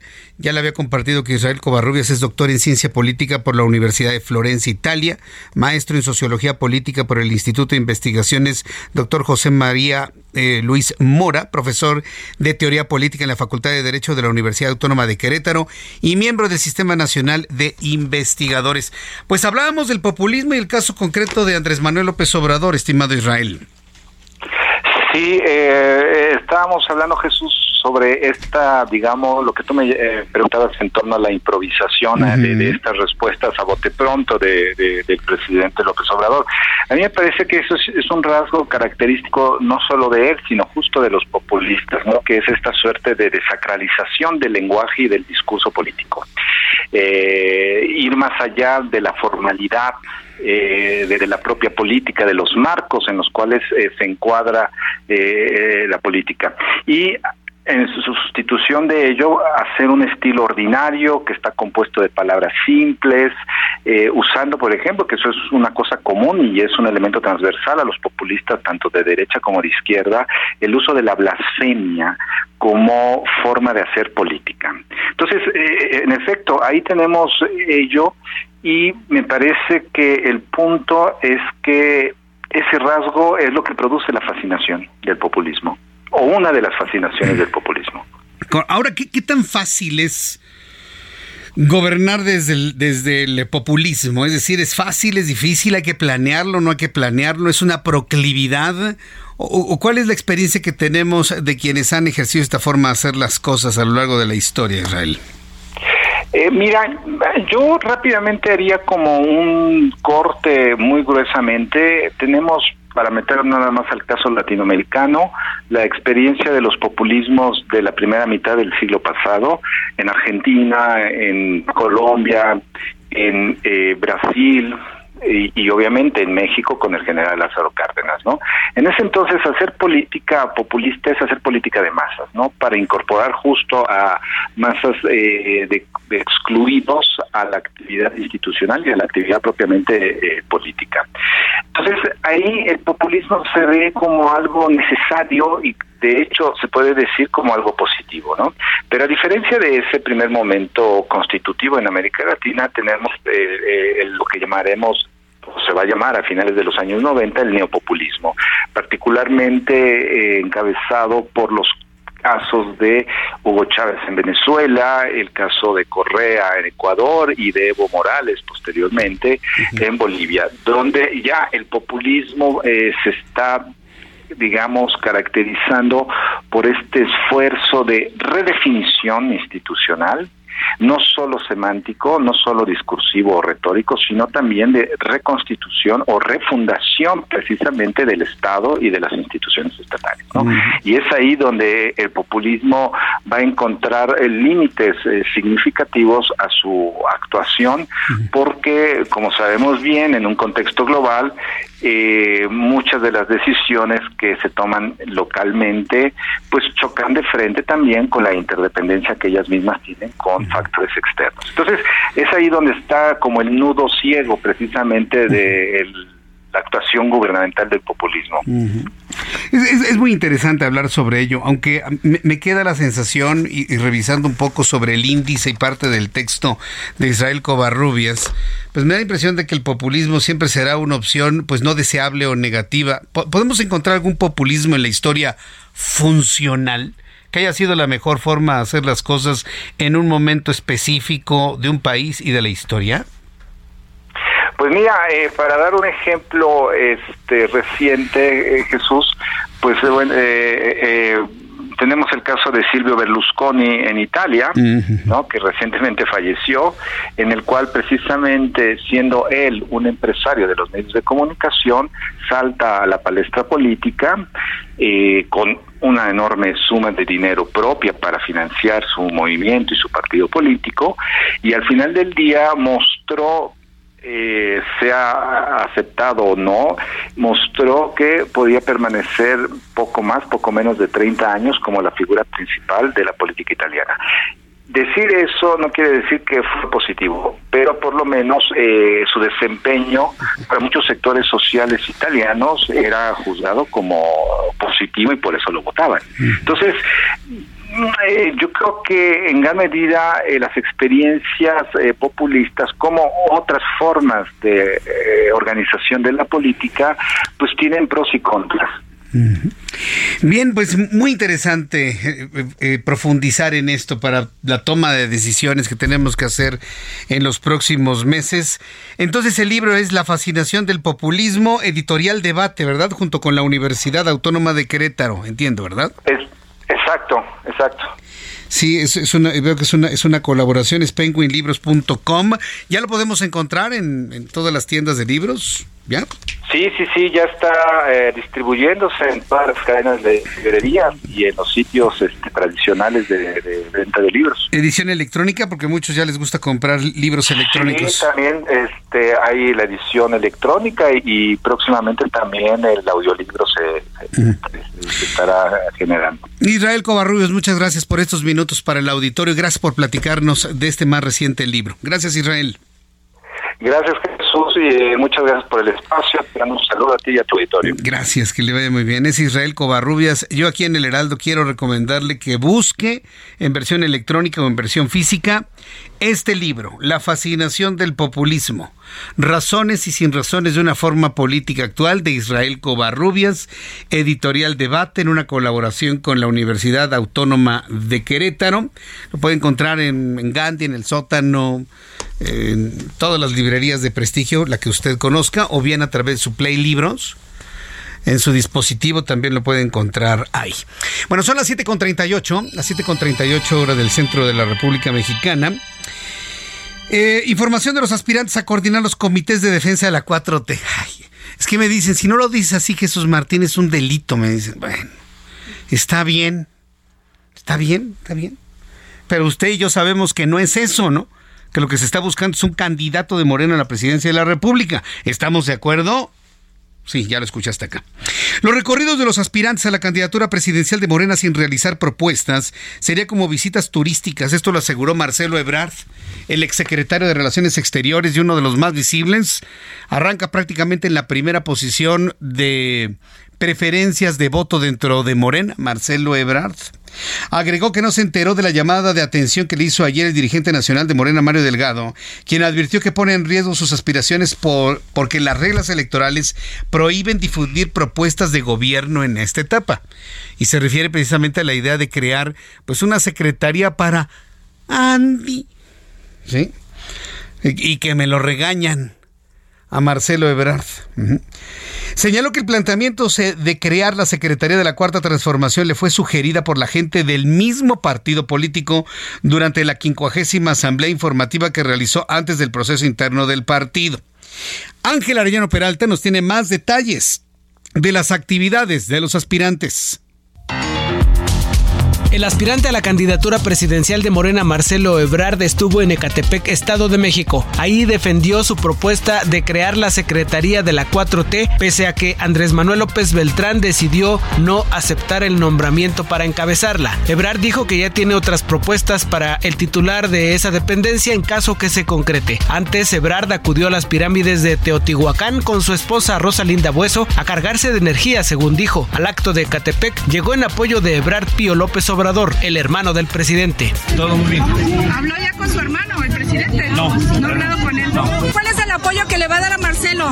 Lo que El senador con licencia, Ricardo Monreal, también visitó el Estado de México. Estuvo en Lerma, donde acusó que hay inequidad en el proceso interno de Morena y aseguró que vio cientos de espectaculares de sus contrincantes en el camino de la Ciudad de México al Estado de México. Claudia Sheinbaum, otra de las aspirantes a encabezar la coordinación de la defensa de la transformación, encabezó una asamblea en Pachuca Hidalgo, donde externó la importancia de trabajar por la igualdad de género. Por su parte, Adán Augusto López, desde Zacatecas, hizo un llamado a sus compañeros de partido para que mantengan la unidad. Afirmó que donará los 5 millones de financiamiento de Morena a centros de salud en Guerrero y Veracruz. Aseguró que ayer, en su primer día de recorrer el país, se gastó 75 pesos para comer en Jalisco. ¿Cuál es el mensaje a lo mejor para los otros candidatos? La unidad. Vamos todos a construir unidos la fortaleza de este ¿Saben ustedes cuánto nos costó comer ayer? ¿Cuánto? 75 pesos. 75 pesos una torta ahogada ahí en la bicicleta y 10 pesos de un taco de papa que ahí. El aspirante del PT, Gerardo Fernández Noroña, sigue de gira en Oaxaca, donde volvió a resbalar. Ayer tuvo un traspié al decir que estaba en Puebla. Ahora, en Guelatao asumió que no había cine, pero le corrigieron la plana. La gente tiene derecho al ocio, al descanso. Aquí, por ejemplo, yo les digo, leer un libro, ir al cine. ¿Qué cine va a haber acá? Pero así hay acá. Ah, chingado, ya me sorprendieron, cabrón, porque hay ciudades medianas que no tienen un cine. Manuel Velasco del Partido Verde publicó una carta dirigida a los aspirantes, donde hizo un llamado a la unidad. Dijo, la lucha no es entre hermanos. Reportó para las noticias de la tarde Ángel Arellano Peralta. Gracias por la información, Ángel Arellano Peralta. Me escribe Gerardo Santamaría.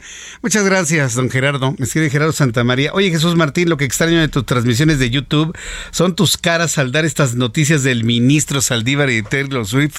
No, hombre, hubieran visto mis caras ahorita que estás escuchando a Dan Augusto López, ya no es secretario de Gobernación. Entonces, debía haber visto. ¿Qué tal mis caras? Cuando dijo que se gastó 75 pesos. Eso es populismo, precisamente de lo que estábamos hablando con Israel Covarrubias. Y el problema es que la gente más indefensa, desde el punto de vista informativo, cultural, formativo, van a decir, ay, es como yo, es como yo. Con 75 pesitos comió hoy Adán. Es como yo, en la pobreza. Gracias a estos ricos que tienen su pie sobre mi cuello. Eso es lo que buscan. Populismo. Sintonizarse con las desgracias de la mayoría de los mexicanos. Y ahí va Adán Augusto, exactamente en la misma receta de López Obrador. Pero esas personas que dicen, ay, comió con 75 pesitos, ¿no ven? Las decenas de millones de pesos que implica tener tapizado todo el país en carreteras y autopistas con anuncios espectaculares. ¿De dónde salió el dinero, Adán? Y todavía dice, con los 5 millones que me da Morena, voy a comprar, perdón, los voy a dar a los municipios más pobres de Veracruz y de Guerrero. Qué cosa. No, no, no, no, no, qué cosas estamos viendo. Debiste haber visto mis caras, Gerardo Santa María. Uciel Díaz, Jesús Martín, buenas tardes. Me dio vergüenza escuchar en el resumen de noticias que se hable de los gustos musicales de un ministro de la Suprema Corte de Justicia, el señor Sandíbal, Saldívar, y que se pronuncie sobre lo que hace Cuitláhuac y no se pronuncie sobre lo que hace Cuitláhuac de Veracruz. Si a Saldívar le gusta, es cosa de él y no está violentando a nadie. Dice, pero, en horas de chamba. Uciel. Están horas de chamba, digo, nomás. Sí, nomás, nomás ahí te lo, ahí te lo comparto, ¿no? Bueno, son las 7 con 44 horas del centro de la República Mexicana. Vamos con Federico Guevara, nuestro corresponsal en Chihuahua, y es que hoy, 20 de junio, se cumple un año del asesinato de los dos sacerdotes jesuitas y un guía turístico de la comunidad de Cero, en Chihuahua. Adelante, Federico, gusto en saludarte. Buenas noches. Buenas noches, efectivamente, como tú bien comentas, hoy se conmemoró un año del asesinato de estos dos sacerdotes jesuitas, como tú también indicas, un guía de turistas y un jugador de béisbol. A un año, o el día de hoy, allá en el municipio de Urique, en Cerocagui, el poblado de Cerocagui, se realizó una misa, una conmemoración, una peregrinación también, eh, recordando esta fatídica fecha para la sociedad chihuahuense. Hoy por hoy, en punto de las tres de la tarde, en toda la República Mexicana, este, las campanas replicaron por un minuto en todas las iglesias, bueno, en casi todas las iglesias católicas. Aquí llamó la atención de que la catedral de Chihuahua no no terminó sus campanas, pero bueno, en fin. Y hoy por hoy se está celebrando en estos momentos en la iglesia del Sagrado Corazón, casa de la comunidad jesuita aquí en Chihuahua, esta misa de conmemoración y de aquí partirán rumbo a Palacio de Gobierno, donde se va a instalar una cruz en recuerdo de estas víctimas. Como lo comentó el representante de la comunidad jesuita aquí en Chihuahua, Jesús Ávila, conocido como el Padre Pato. Esto para nosotros este año como jesuitas ha sido muy duro por una parte, por la ausencia y la manera de que se ausentaron o los ausentaron, pero por otra parte también es una reconfirmación de la misión que se nos ha dado, el ser para los demás y hasta entregar la vida el ser para ellos, el acompañar al pueblo, su dolor, sus tristezas, también sus gozos y sus alegrías, acompañarlos y ser uno con ellos. Esperamos poder seguir cumpliendo nuestra misión. Fue un año en que se nos fue reconfirmando y se nos sigue reconfirmando esa misión. Pero comenta el padre Ávila, aparte de que el hecho de que se haya acabado con este criminal en esta población no exime al resto de la Tarumara que sigue bajo las amenazas de los grupos delincuenciales y que tienen pues técnicamente azota, asolada la población. Así es que recalca e invita a las autoridades a que realmente pues busquen hacer una verdadera justicia. Hasta aquí la información. Gracias por la información, Federico. Gracias, buenas noches. Hasta luego, muy buenas noches. Bueno, pues ahí están las actividades a un año, conmemorar, recordar el asesinato de sacerdotes jesuitas allá en Chihuahua. Son las 7.47. Vamos a continuar con la información. Juan Musi ya está en la línea telefónica. La nave llamada Titán, fíjese lo que son las cosas, hace 111 años se hundió el Titanic. El Titanic. Muriendo 1.500 personas en aquella tragedia, eh, la, madrugada del 15 de abril del año 1912. Murieron 1.500 personas, solamente 700 se salvaron, no había suficientes salvavidas, se perforó eh, se perforó la estructura del barco al chocar con un iceberg. Muchas dudas surgen ahora que por qué se perforó el barco. Lo ya se descubrió de que había sufrido un incendio y que ese incendio había, habría debilitado los metales en el lugar donde chocó el...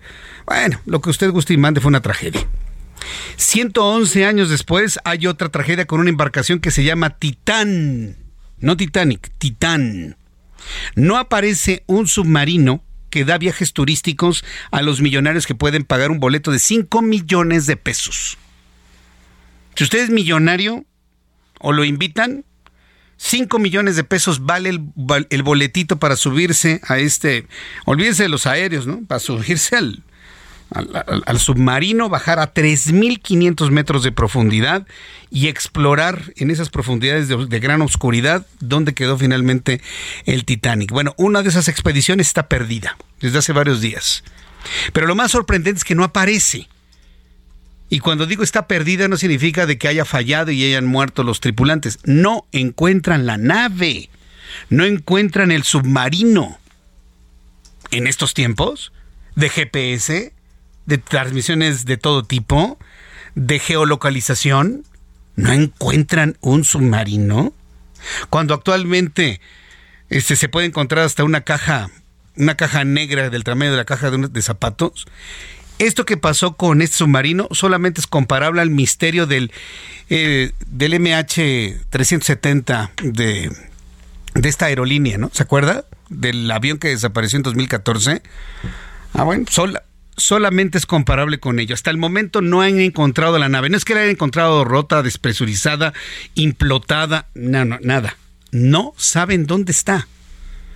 Y vuelvo a preguntar, ¿de verdad no la encuentran en estos tiempos con tanto registro satelital y geolocalización?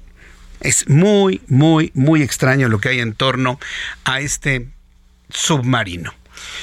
Son las 7.49 horas del centro de la República Mexicana. Qué gusto saludar a Juan Musi con su análisis económico financiero del día de hoy. Mi querido Juan, gusto en saludarte. ¿Cómo estás? Jesús Martín, qué gusto saludarte. Muy buenas noches. Muy bien. Superpeso, ¿no? Pierde fuerza. ¿Rebotó algo? ¿Qué fue lo que ocurrió? Pues mira, pierde relativamente, ¿no? O sea, hoy estuvo prácticamente entre 17.20 y 17.25 eh, si lo mides contra el 1703 que estuvo el viernes, pues sí son casi 20 centavos, en algunos momentos un poquito más, pero bueno, debajo de 18 sigue siendo pues un tema, como te decía yo, ya disruptivo para muchos sectores de la economía, ¿no? ¿Qué pasó hoy? Pues mira, déjame decirte que sí se tornó un poquito más eh, preocupación, de preocupación o adverso el escenario, porque para empezar, hubo publicación de cifras económicas en China y tú sabes que China pues es la segunda potencia económica del mundo. Parece ser que hay señales muy contundentes de que China va a enfrentar una desaceleración. En lugar de crecer cerca de 7%, podría crecer arriba del 5%, 5,5%. Pero bueno, frente al Producto Interno Bruto de ese país y del Producto Interno Bruto del mundo, pues sí es una cifra que preocupa. Preocupa, por ejemplo, hacia dónde van a ir los precios del petróleo cuando la segunda potencia va a desacelerar en esa magnitud, hacia dónde van a ir muchos precios de materias primas y el consumo mismo de China, pues es una señal de alerta, ¿no? Y luego hoy en Estados Unidos, pues hubo también información económica, pero que salió relativamente bien, salió bien el consumo, salió bien el índice de construcción de casas nuevas, y estas son señales que en cualquier otro momento de la ecuación es una muy buena noticia, Jesús Martín, porque pues al final de cuentas ver un crecimiento en el sector inmobiliario, ver un crecimiento en el consumo, son buenas noticias, pero hoy que estamos peleando contra la inflación, pues resulta que ver muy buenas cifras económicas pudieran resultar luego en presiones inflacionarias. Y mañana y pasado hay comparecencia de Jerome Powell, el, el gerente general de la Reserva Federal, frente al Senado y pues se piensa que el discurso de mañana y pasado en estas comparecencias pues podría ser un poquito en este tono de preocupación. Entonces yo diría que la suma de lo que está pasando en China que tiene que ver más con desaceleración, más lo que está pasando en Estados Unidos que tiene más que ver con presiones inflacionarias hacia adelante, pues presionaron un poquito hoy al peso, ¿no? Pero fíjate que este es un muy buen ejemplo de cómo cuando el escenario global en cierta medida se pone adverso, pues el tipo de cambio reacciona inmediatamente, ¿no? O sea, al final de cuentas somos una moneda emergente, el peso tiene muchas virtudes, entre otras que es una moneda muy líquida, pero generalmente cuando hay noticias adversas en el mundo y sobre todo relacionadas con crecimiento global, Estados Unidos, China, etcétera, pues también un día te puede reaccionar fácilmente 50, 70 centavos para arriba. No estoy diciendo que eso vaya a pasar pronto, pero sí un poco señalar que el peso es vulnerable a este tipo de, movimientos, ¿no? Entonces, por eso siempre te lo he dicho y te consta, superpeso de manera temporal y coyuntural. Pero estas cosas pues muy pronto lo pueden regresar a 18 o 18.50, que también te lo he dicho, sería mucho mejor para todos porque hoy el sector exportador está padeciendo, hoy los negocios receptores de dólares lo están padeciendo, el turismo mismo lo está padeciendo y por supuesto los receptores de remesas de familiares que les envían dinero de Estados Unidos, ¿no? Entonces, pues yo lo que te diría al final es, pues ojalá y en cierta medida vayamos viendo una paulatina depreciación que lo pudiera llevar más cerca de los 18, porque tenerlo en este extremo de apreciación, pues está haciendo más daño que bien, mi querido Jesús Martín. Mi querido Juan, compártenos por favor tu cuenta de Twitter para que el público ante estas circunstancias pues tenga tu mejor recomendación de todos los días y, alguna consulta desde el punto de vista patrimonial y de inversiones. Tu cuenta de Twitter, por favor, Juan. Por supuesto, en arroba Juan S. Musi, arroba Juan S. Musi. Y rápidamente te comento, yo creo que me voy a invitar a que me hables el jueves porque tenemos decisión de política monetaria de Banco de México. ¿No? Muy bien, ¿no? Temprano se, sale la inflación en México y luego a la una sale el comunicado con la decisión de política monetaria. Muy bien, lo hacemos, nos saludamos el próximo jueves pasado mañana, mi querido Juan. Te envío un fuerte abrazo y gracias por tu participación como siempre. Igualmente, Jesús Martín, muy buenas noches a ti y al auditorio. Gracias, muy buenas noches, igualmente. Bueno, con esto terminamos nuestro programa del día de hoy. Así rapidísimo se nos fue nuestro programa en esta tarde-noche. Los espero mañana en punto de las 2 de la tarde. Heraldo Televisión, canal 8.1, 161 de Sky HD. En la radio, 6 de la tarde, en las emisoras de Heraldo de México, en todo el país y en los Estados Unidos. Soy Jesús Martín Mendoza. Gracias, buenas noches y hasta mañana. Esto fue Heraldo Noticias de la tarde con Jesús Martín Mendoza.